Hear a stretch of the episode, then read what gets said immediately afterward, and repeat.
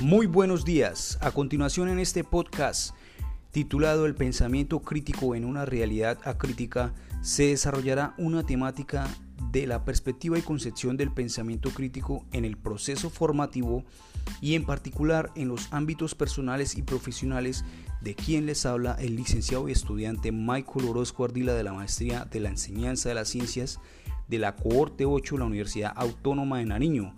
Póngase cómodo con los auriculares y escuche con atención el siguiente tema del proceso de enseñanza y aprendizaje que tal vez aporte en algunos aspectos a su quehacer pedagógico.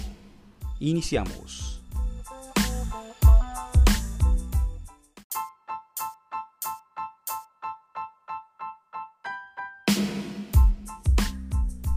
Iniciamos haciendo unas descripciones generales del pensamiento crítico desde ideas propias. El pensamiento crítico es una competencia que evoluciona las habilidades cognitivas de los individuos y en el marco de la educación de los estudiantes y docentes. Estas habilidades cognitivas refieren en el análisis, interpretación, comprensión, explicación del conocimiento y los fenómenos en diferentes situaciones y contextos. En otras palabras, el estudiante que logre autorregular, autorreflexionar y autoevaluar su aprendizaje logra una consolidación del pensamiento crítico y por ende potencializa sus habilidades cognitivas. Tener control de los procesos cognitivos en la formación se denomina un ser con un desarrollo de sus capacidades y de las diferentes destrezas que logró con acierto el pensamiento crítico. Sin embargo, desarrollar las habilidades con el mismo nivel resulta paradójico, Hablamos de la argumentación, resolución de problemas y metacognición como elementos esenciales se deben desarrollar integralmente y conlleva un diseño de múltiples estrategias con problemas reales y vivientes. Estas últimas en los años más recientes se han consolidado en la didáctica de las ciencias como línea de investigación que pretende en su objeto de estudio la adquisición del pensamiento crítico.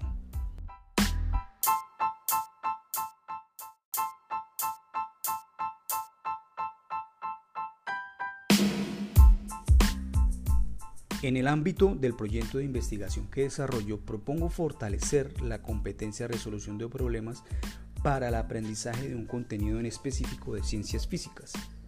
Se involucra el elemento constituyente del pensamiento crítico, donde es importante aportar en las estrategias que implementan los estudiantes para solucionar situaciones, problemas de lápiz y papel. Esto contribuye a las capacidades cognitivas de los estudiantes en el abordaje de los problemas, planteamiento de hipótesis, interpretación y análisis de datos, estas en congruencia con lo que implica el pensamiento crítico. Aunque en algunos factores del proceso formativo y la realidad en las instituciones colombianas van encaminadas al desarrollo de habilidades básicas, de repetición y reproducción del conocimiento, ya sea por las intervenciones de docentes en implementar actividades de aprendizaje evaluativas compaginadas con modelos tradicionales, donde invita a los estudiantes es que esboce fielmente un conocimiento siendo acrítico a su realidad.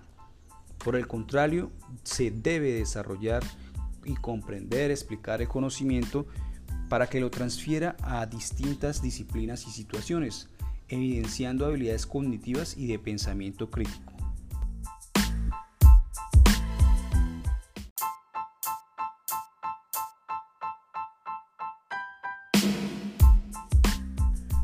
Por ello, desde lo laboral, intento diseñar, proponer y ejecutar actividades por las líneas investigativas mencionadas anteriormente y realizar ruptura en esas intervenciones tradicionalistas, aunque en el contexto se resista a las nuevas intervenciones y ofrezca pocas alternativas para aplicar didácticamente como lo son las TICs por la escasez de los recursos estas actividades se enfocan en aportar en el lenguaje, en el, abordaje de las situaciones, problemas y la autorregulación de las habilidades cognitivas o metacognitivas.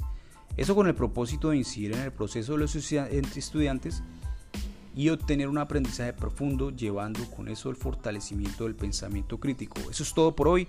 Espero que haya aportado o haya dado algunos tips para su proceso formativo. Gracias.